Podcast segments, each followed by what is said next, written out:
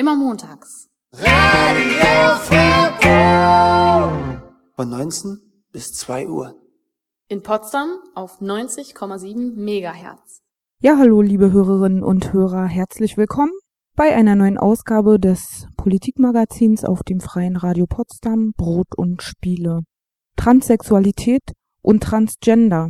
Die Kampagne gegen die Pathologisierung von Transmenschen bewirbt eine Infoveranstaltung am Freitag, den 14. Oktober. Hintergründe zu ihrem Motto nicht Transmenschen sind krank, sondern die Situation, in der sie leben, erfahrt ihr gleich.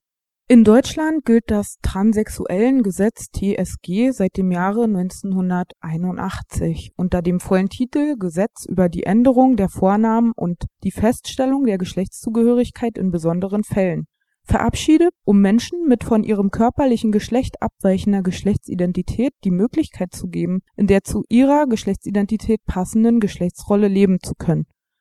Zur Kampagne gegen die Pathologisierung von Transmenschen hört ihr nun Corinna Schmechel, Soziologin und Mitorganisatorin der am 22. Oktober stattfindenden Kundgebung zu den Forderungen der Initiative gegen die bislang global bestehenden Gesetzeslagen die weltweite Kampagne Stop Transpathologization 2012 hat sich zum Ziel gesetzt, die Entpathologisierung von Transidentitäten.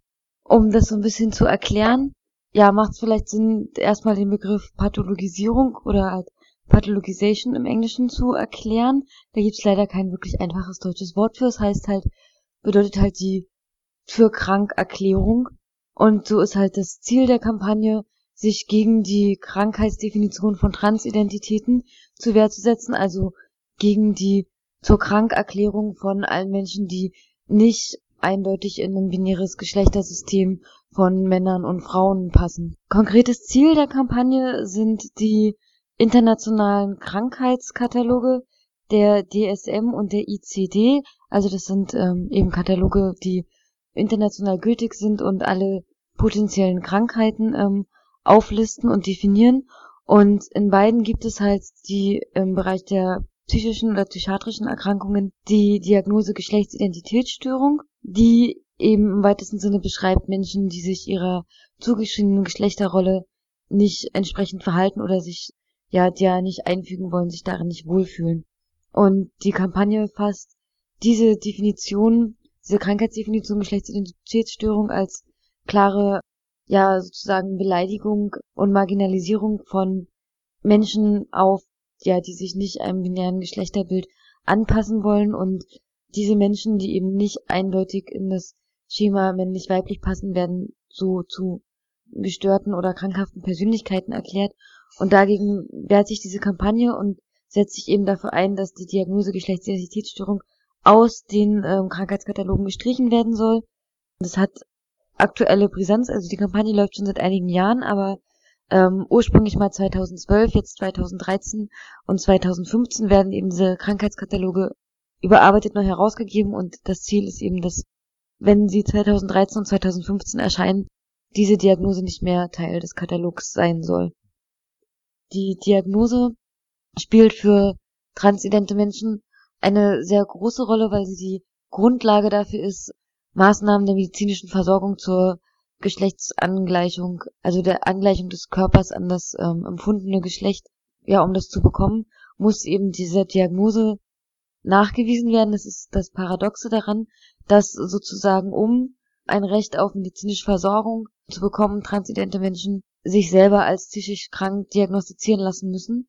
Und dagegen will sich die Kampagne wehren. Ziel der Menschen an dieser Kampagne ist es, dass transidenten Menschen ein Recht auf medizinische Versorgung zugestanden wird, jedoch ohne dass ja ihr Geschlechtsempfinden als Krankheit dargestellt wird.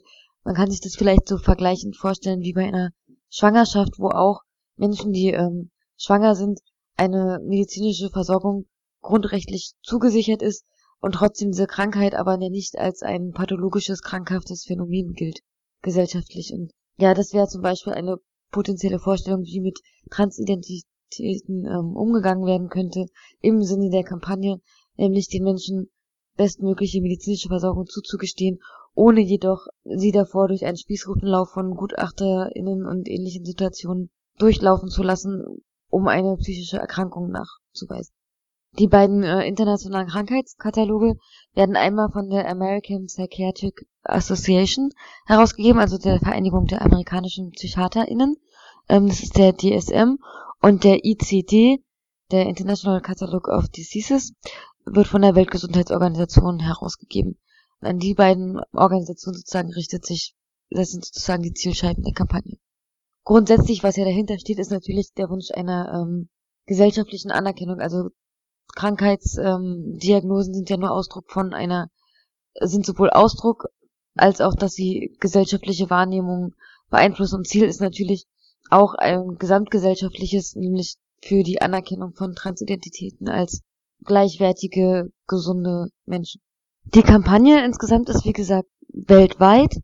Sie wird von mehr als 270 äh, Gruppen in über 60 Städten in allen Kontinenten unterstützt und supportet und ähm, jedes Jahr finden, findet ein weltweiter Aktionstag statt, dieses Jahr am 22. Oktober. Und ähm, im Rahmen dieses Aktionstages wird es auch in Berlin ähm, eine Kundgebung geben vor der Deutschen Gesellschaft für Psychiatrie, Psychotherapie und Nervenheilkunde ähm, in der Reinhardtstraße 14. Das ist äh, U- und S-Bahnhof Friedrichstraße. Weiter zur internationalen Kampagne und auch zum Aktionstag kann man sich belesen auf der Internetseite www.stp2012.info. Also heute hat in Potsdam die Informationsveranstaltung zu den Hintergründen und Zielen der Kampagne stattgefunden und es wird am Freitag, den 14. Oktober um 19 Uhr in Berlin nochmal eine größere Infoveranstaltung auch mit Performances äh, im Rahmenprogramm geben, ab 19 Uhr in den Räumen von Trans Interqueer e.V., Glogauer Straße 19 in Kreuzberg.